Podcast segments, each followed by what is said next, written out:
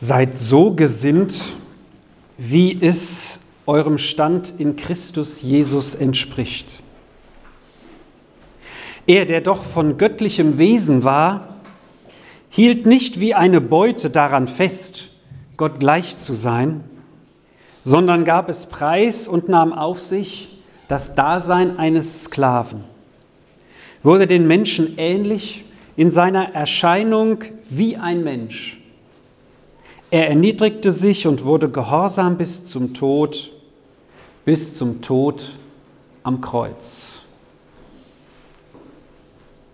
Diese Verse aus dem Philipperbrief im Neuen Testament, den Paulus geschrieben hat, die beschreiben in einzigartiger Weise, was Jesus getan hat und wer er ist. Das heißt, die Stellen hier sagen, er war wie Gott, er war Gott die Bibel sagt an anderer Stelle, dass er Gott ist. Aber er hielt es nicht fest wie etwas, was er unbedingt festhalten muss, sondern er war bereit, auf diese Erde zu kommen. Also er hielt es nicht fest wie einen Raub. Wisst ihr, wenn man was geraubt hat, dann will man das ja, hat man das ja normalerweise sich irgendwie geholt und will es unbedingt behalten. So, das ist das Bild dafür. Jesus hat sich hier also nicht irgendwo was geklaut oder so, aber es will uns sagen, das war etwas, was eigentlich, das, das hat ihm gehört. Schönes Beispiel ist, naja, nicht mehr Queen Elizabeth, aber jetzt König Charles.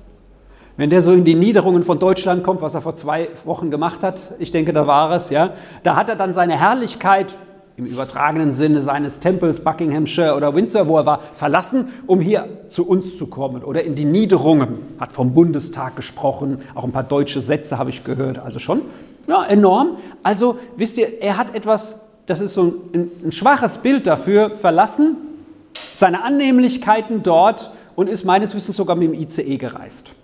Wie du und ich es könnten. So, Gott, Jesus hat das verlassen, um auf unsere Erde zu kommen. Und dann hieß es, dass er das Dasein eines Sklaven angenommen hat. Ein Sklave kann nicht selbst entscheiden, was er tut. Der hat zu tun, was sein Herr sagt. Das kennen wir heute nicht mehr, oder doch? Vielleicht fühlt sich manchmal bei seinem Arbeitgeber auch so oder, oder in seinem Umfeld, ja. Aber wisst ihr, das ist so das Bild. Er nahm quasi den Stand eines Sklaven an. Eines, wo ein anderer darüber entscheidet, was er zu tun hat. Und da war er bereit dazu.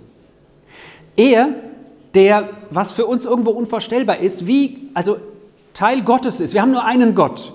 Aber der hat sich uns offenbart, den Vater, Sohn, Heiliger Geist. Und der Sohn kommt auf diese Erde und unterwirft sich hier seinem Weg, den er zu gehen hat für uns Menschen, nämlich ans Kreuz. Hier steht das.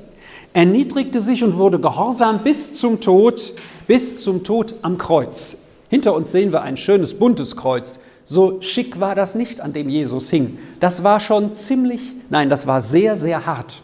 Der Film Passion Christi von Mel Gibson, der das so krass und drastisch beschreibt, der ist ab 16. Aber der ist nur deswegen ab 16 freigegeben. Eigentlich wäre der ab 18 von der Brutalität, die dargestellt wird und die Jesus erlebt hat. Das ist aus den Quellen und wie. Äh, hallo, das müssen wir uns doch nur so mal ein bisschen vorstellen, was der Mensch alles tun kann, wenn er Macht über einen anderen hat und gesagt bekommt, keiner verurteilt dich, mit dem kannst du machen, was du willst. Also, da möchte ich nicht der sein, mit dem man machen kann, was man will. So, das heißt, Jesus und dieser Film, der ist nur deswegen nicht ab 18, weil man weiß, was passiert. Die Jury hat gesagt, okay, man weiß ja, dass er als nächstes ausgepeitscht wird, die Dornenkrone auf den Kopf gesetzt kriegt, mit dem Stock geschlagen wird und dass er dann am Kreuz äh, stirbt, nach sechs Stunden etwa. Das weiß man ja und deswegen machen wir den Film ab 16, Filme ab 18, da weiß man nicht, was als nächstes durch die Tür kommt. Ne? Das ist dann der zusätzliche Thrill. Aber diese Brutalität hat Jesus ausgehalten. Das heißt, er wurde ein Sklave nicht nur von Gott, sondern er wurde ein Sklave auch der Menschen. Das heißt, er hat sich unterworfen dem, was die Menschen mit ihm da gemacht haben. Und das ist unfassbar, wisst ihr? Denn er hätte mit einem Wort nur das Ganze verhindern können.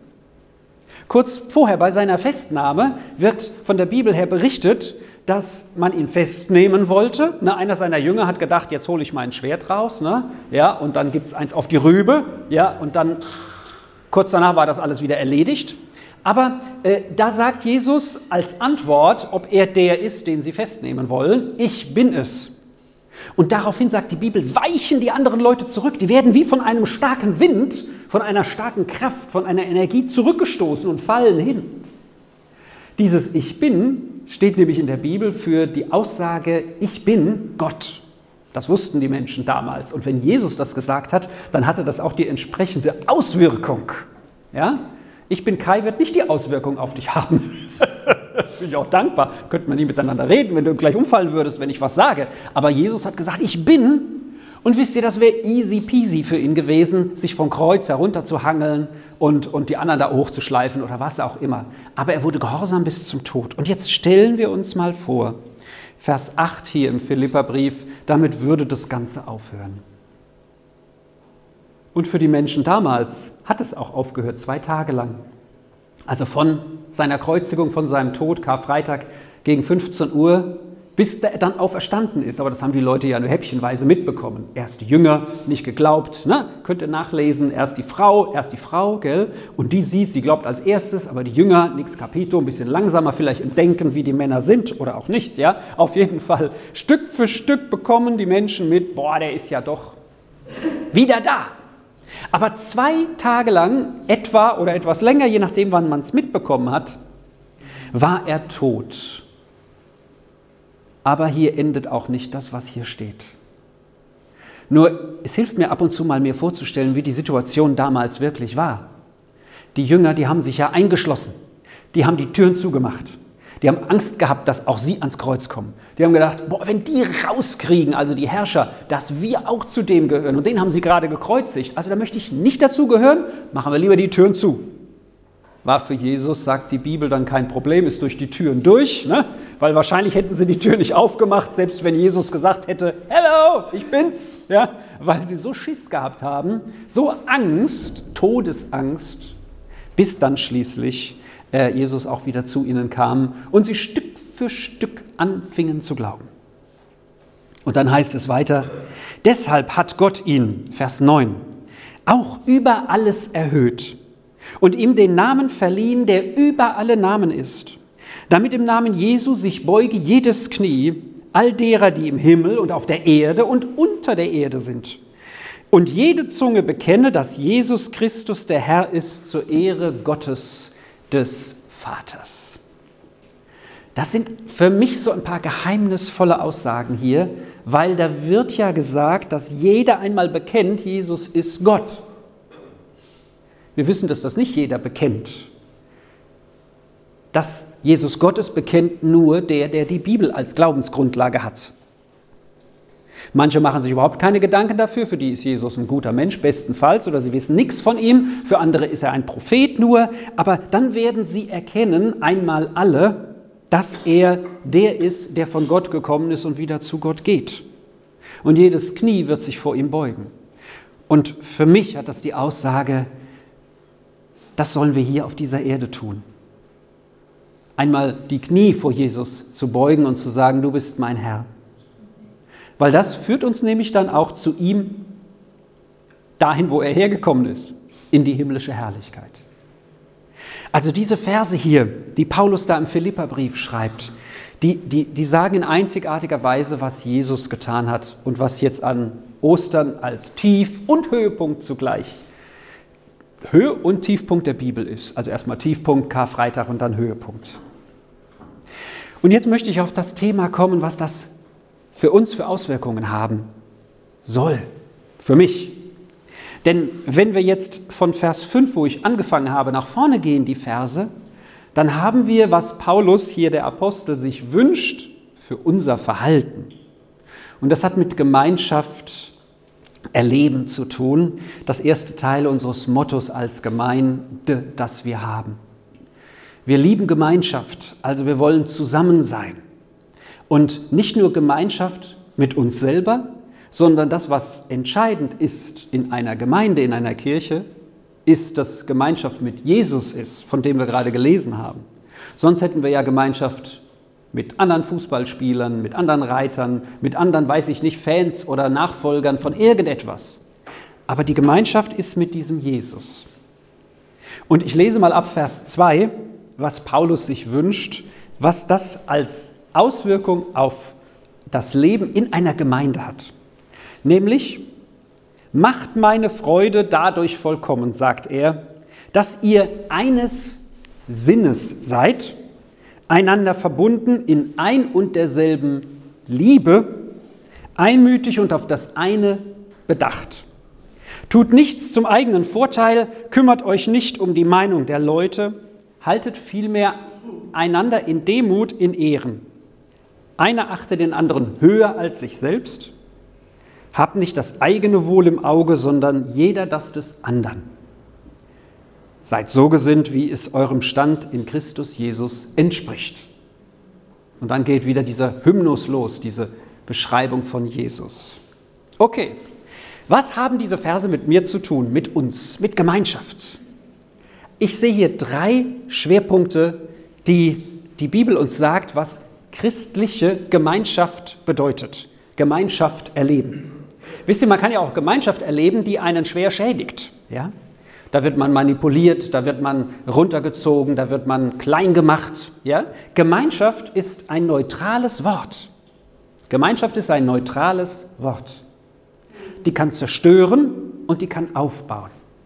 Und Jesus lädt uns ein zur Gemeinschaft mit ihm, die aufbaut. Und das nun wiederum soll Auswirkungen auf unser Leben haben. Einmal haben wir Jesus als Vorbild, aber wir haben auch seinen Heiligen Geist. Das heißt, das ist so etwas, was man nicht beschreiben kann, was aber in uns wirkt. Der aber in uns wirkt, wenn wir uns ihm immer mehr nähern. Und wir können auch, wenn wir, wer weiß schon, 30 Jahre gesagt haben, Jesus ist mein Herr, weit weg davon sein, weil wir uns innerlich verabschiedet haben davon. Und wir können noch nie richtig gesagt haben, Jesus sei mein Herr und sind da ganz nah dran von dem, was Jesus hier uns durch die Bibel sagen will. Und das Erste, was hier steht, ist, macht meine Freude, sagt Paulus, vollkommen, dass ihr eines Sinnes einander verbunden, in ein und derselben Liebe einmütig auf das eine bedacht seid. Eins, eins, eins. Gibt drei, oder? Naja, okay, gut. Nehmen wir mal als erstes die Liebe. Nehmen wir mal als erstes die Liebe. Die Liebe, äh, die hier genannt wird, ist so eine selbstlose Liebe. Das ist die göttliche Liebe. Es gibt nämlich verschiedene Begriffe für Liebe. Ich weiß nicht, ob wir das im Deutschen haben, habe ich noch nicht ganz so recherchiert. Aber Liebe ist bei uns so, so ein Begriff, der bedeutet alles. Habe ich doch letzt, weil ich mit meiner Frau mal ein paar schöne Filme gucken will und unser, also wir haben noch DVDs, ja, so ein bisschen Old Bacon. Ähm, und dann habe ich gedacht, wir gucken mal, welche Filme denn für meine Frau und mich gut sind. Und die mag nicht so die Haut drauf, Schluss und weg Filme, sondern Liebesfilme habe ich dann mal eingegeben. Liebesfilme. Na, was soll ich denn eingeben ne, in meiner deutschen Sprache? Ne? Und dann kommen dann Filme raus, wo Sex den Schwerpunkt irgendwann bildet oder, oder Romantik oder so. Also Liebe ist so vielfältig im Deutschen. Da weiß er erstmal nicht, was bei rauskommt oder was der andere meint damit. Aber was die Bibel hier mit dem Begriff meint, das ist ziemlich klar. Nämlich keine Zweckgemeinschaft, sondern eine Gemeinschaft mit der Entscheidung, ich gebe für den anderen letztendlich alles hin. Im ersten Korintherbrief ist die krasseste Beschreibung, die es überhaupt gibt, weltweit würde ich sagen, wie diese Liebe aussehen soll. Und da kommt wahrscheinlich keiner von uns ran. Also entspann dich, wenn das dein Standard werden soll, hast du viel vor dir. Aber hab das im Fokus, sage ich mir selber, weil so soll es sein. Nämlich, die Liebe hat den langen Atem, sie ist gütig, eifert nicht, prahlt nicht, bläht sich nicht auf, ist nicht taktlos, sucht nicht das eigene, lässt sich nicht vom, zum Zorn reizen, rechnet das Böse nicht an, freut sich nicht über Unrecht, freut sich an der Wahrheit, trägt alles, glaubt alles, hofft alles, erduldet alles. Boah, was ist das für eine Liebe? So soll also die Liebe prägend sein in der Gemeinde. Wer kriegt das hin? Aber das ist, die, das ist der Zielpunkt. Wenn Paulus sagt, hier macht meine Liebe vollkommen, vollkommen ist übrigens vollkommen, das ist vollkommen. Also gibt es nichts Höheres mehr. Nicht so wie in unserer Sprache hier. Ich habe mal, man sagt doch hier der Einzigste, oder? Wer sagt der Einzigste? Der Einzigste. Ja? Okay, nur eine sagt das. Ich war mal in Norddeutschland, habe da meine Berufsschulausbildung, also Schule gemacht und so, ne, so äh, monatsweise. Und dann habe ich da oben in einem Text geschrieben, der Einzigste ist so und so. Ne? Ja, oder das ist das Einzigste. Habe ich als Fehler angeschrieben bekommen. Habe ich mich aber bitter beschwert. Ne? Habe ich gesagt, bei uns sagt man der Einzigste. Aber es gibt keine Steigerung vom Einzigsten. Das muss ich auch verstehen. Es gibt den Einzigen und nicht den Einzigsten. Okay, kleine, kleine Nebengeschichte aus meiner persönlichen Biografie. Also vollkommen, es gibt nicht vollkommener, vollkommen ist vollkommen. Und das ist das Ziel, wo Jesus uns haben will. Und weil ich aber weiß, da komme ich nie wirklich hin, sage ich, Jesus hilft mir dabei. Aber ich weiß, wenn ich weniger anstrebe, ist es zu wenig. Also das ist mein Ziel. Mein Ziel ist es, in dieser Liebe zu leben. In dieser Liebe zu leben. Also das soll die Gemeinschaft bestimmen. Und das Zweite, was hier steht, ist eines Sinnes zu sein. Eines Sinnes. Das wünscht sich Paulus. Und Sinn heißt hier eines Denkens. Eines, hier oben, ratatatatat, ähm, äh, äh, ja, Nachdenken halt, Verstand. Also das heißt, äh, die Bibel will uns allumfassend erreichen mit unserem Leben. Liebe ist ja auch etwas, was, was mit einer undefinierbaren ähm, Entscheidung zu tun hat, die, die unser Leben bestimmt, wo ich sage, ich liebe diese Person. Manche können ja ihr Leben lang nicht sagen, was Liebe ist. Äh, weiß ich auch nicht, ob ich das sagen kann. Ich sage nur, ich liebe dich. Ja? Aber wisst ihr, Liebe ist etwas, was, was, was tiefer geht als alles Denken. Und Gottes Liebe geht auch tiefer als alles Denken, weil Gottes Liebe Ergebnis war, Jesus zu uns zu schicken. Ja, schick mal dein Kind mit dem Wissen, das stirbt, wohin? Das musst du, musst du einen Grund für haben. Und jetzt kommen wir nicht damit, ja, der ist ja dann noch auferstanden. Erstmal ist er gestorben. Ja? Das hat Gott zwar auch gewusst, aber das verkleinert nicht das, was Gott für uns getan hat. Weil das war nötig. So, also die Liebe. Und jetzt das Nachdenken. Dieses Nachdenken, dieses eines Sinnes zu sein. Im Matthäusevangelium, etwas vorher in einem Bericht von Jesus, da heißt es, was ist das höchste Gebot? Und das höchste Gebot, was die Bibel kennt, heißt, Matthäus 22 ab 37, du sollst den Herrn, deinen Gott, lieben mit deinem ganzen Herzen, mit deiner ganzen Seele und mit deinem ganzen Verstand. Also ich soll ihn auch mit meinem Denken lieben. Das ist die Rettung für alle, die so viel denken.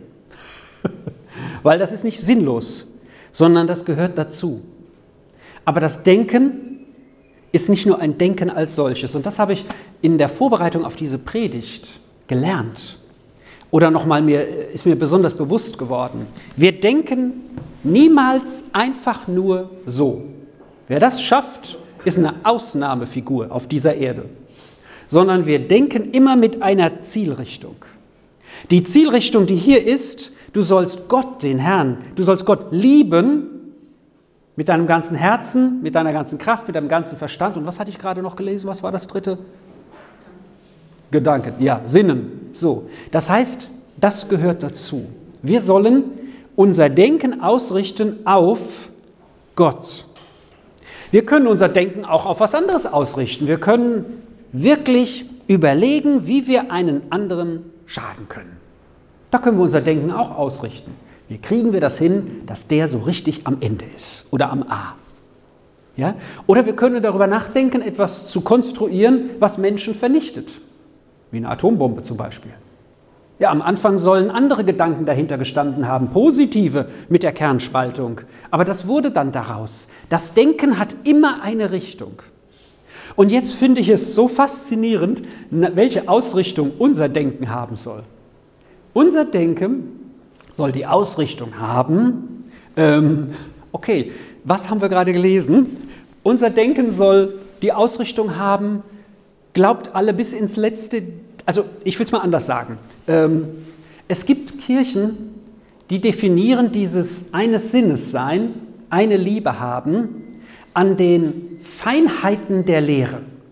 Die sagen, außerdem, das ist ja ganz logisch, Jesus ist der Herr, Jesus ist Sohn Gottes, an Jesus führt nichts vorbei. Die sagen dann auch noch, du musst für die, was in Zukunft kommt, genau das und das glauben, ansonsten liegst du falsch. Ich weiß zwar, was in der Bibel über die Zukunft steht und habe meine Überzeugung davon, aber ich muss stehen lassen, wenn ein anderer sagt, nee, ich habe mehr diese Ausrichtung, was die Zukunft angeht.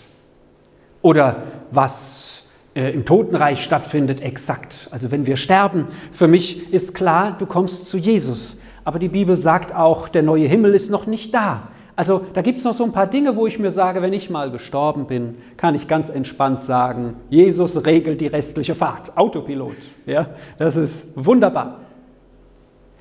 Manche Gemeinden definieren sich auch durch die äußere Kleidung. Die sagen, wenn du Christ sein willst, dann musst du hier oben was übers Haar tragen oder hier unten keine Hose oder was auch immer. Ja? Oder über andere äußere Formen. Oder vielleicht kann man sich auch definieren über den großen geistlichen Leiter. Wenn du dem nicht folgst, gehörst du nicht zu den Christen. Ja, das wäre bei den einen, die dir den Wachturm schreiben, und bei den anderen, ja, vielleicht zu sagen, ähm, dass man an den Papst als oberste Autorität zu glauben hat. Was sagt jetzt die Bibel dazu?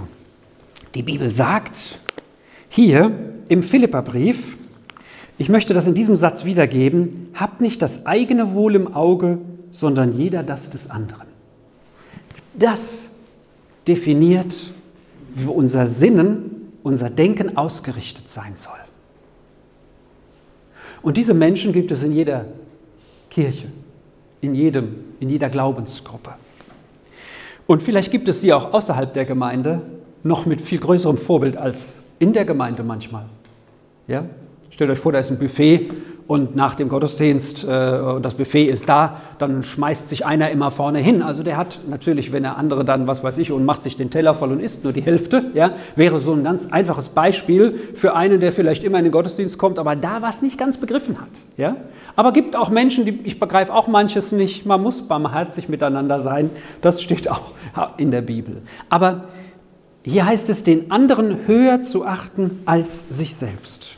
Habt nicht das eigene Wohl im Auge, sondern jeder das oder auch das des anderen. Es gibt eine Sache, die muss keiner von uns lernen. Das ist, egoistisch zu sein. Das muss keiner von uns lernen. Das hast du von Beginn. Ja? Dass du letztendlich denkst, hoffentlich komme ich nicht zu kurz in dieser kritischen Phase waren wir ja jetzt mit Ukraine-Krieg fängt an und alles Mögliche so. Wer weiß, wie gut es uns noch gehen wird in Zukunft. Und da hat der eine oder andere vielleicht auch gedacht, Mensch, werde ich das noch hinkriegen? Ja? Oder sollte ich nicht vielleicht doch mehr noch an mich denken? Aber das sagt die Bibel hier, sei auf das Wohl des anderen bedacht. Sei auf das Wohl des anderen bedacht, nicht nur auf das eigene. Und das definiert die christliche Gemeinschaft. Und wir hatten jetzt in dem Alpha-Kurs, in dem ich momentan mitmache, ähm, darüber gesprochen, wie der Heilige Geist uns verändern soll. Und der Heilige Geist, der bewirkt ja in uns etwas. Und an einer Stelle wird von so einer Frucht gesprochen, so einer Entwicklung in uns drinnen, die, ähm, die, die, die wir machen, wenn wir uns immer mehr mit Jesus beschäftigen. Und das eine ist die Frucht der Güte. Das heißt, ich werde immer gütiger. Aber wenn ich an mich denke, und dazu möchte ich dich jetzt einladen, über dich nachzudenken, wenn ich an mich denke, nach außen kann ich vielleicht einen guten Eindruck machen. Ja, ich weiß nicht, welchen Eindruck ihr gerade von mir habt, vielleicht bin ich ja ganz nett. Aber wenn ihr mein Herz kennen würdet, manchmal würdet ihr sagen, sind doch ein paar Abgründe da. Weil ich merke nämlich manchmal, ich persönlich, dass ich mich freue darüber, wenn andere einen Fehltritt machen oder wenn sie die Scheiße treten oder wenn irgendetwas passiert, wo ich mir dann manchmal innerlich denke, also geschieht dem doch irgendwo recht. Hallo, schon allein der Satz ist nicht das, was Liebe von Jesus her bedeutet. Aber wer von euch hat denn mal ganz ehrlich darüber schon gedacht, wenn einem anderen was passiert ist, das geschieht dem ganz recht? Okay, ihr seid alle, bitte jetzt nicht die Hand heben oder wenn ihr es gemacht habt, dann seid ihr da ganz offen. Es geht darum, was ist in unserem Herzen. Nach außen können wir vielleicht ganz toll was mit Fassade zeigen. Und dann sind wir zum Beispiel in der Zweierbeziehung, in der Ehe, größte Herausforderung, weil der sieht uns ja ständig, da können wir schlecht verstellen. Ne? Aber was ist in meinem Herzen?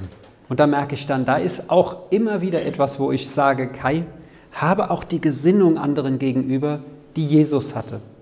Wenn Jesus mit dem Denken gekommen wäre, das geschieht denen recht, wäre er gar nicht erst hier auf der Erde gelandet, sag ich mal. Da wäre er gar nicht hier gelandet.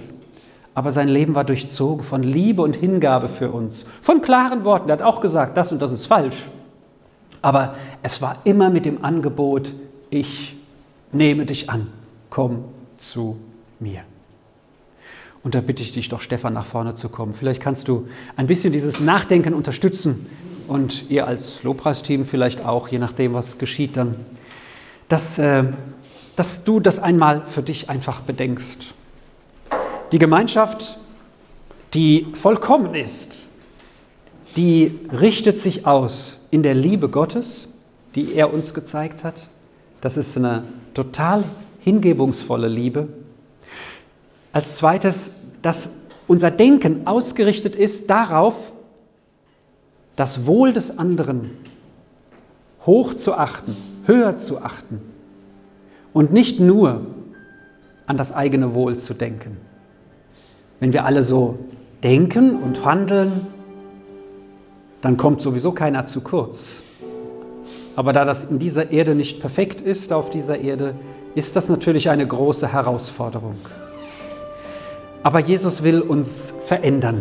Er will unser Herz verändern. Und er will uns an sich ausrichten.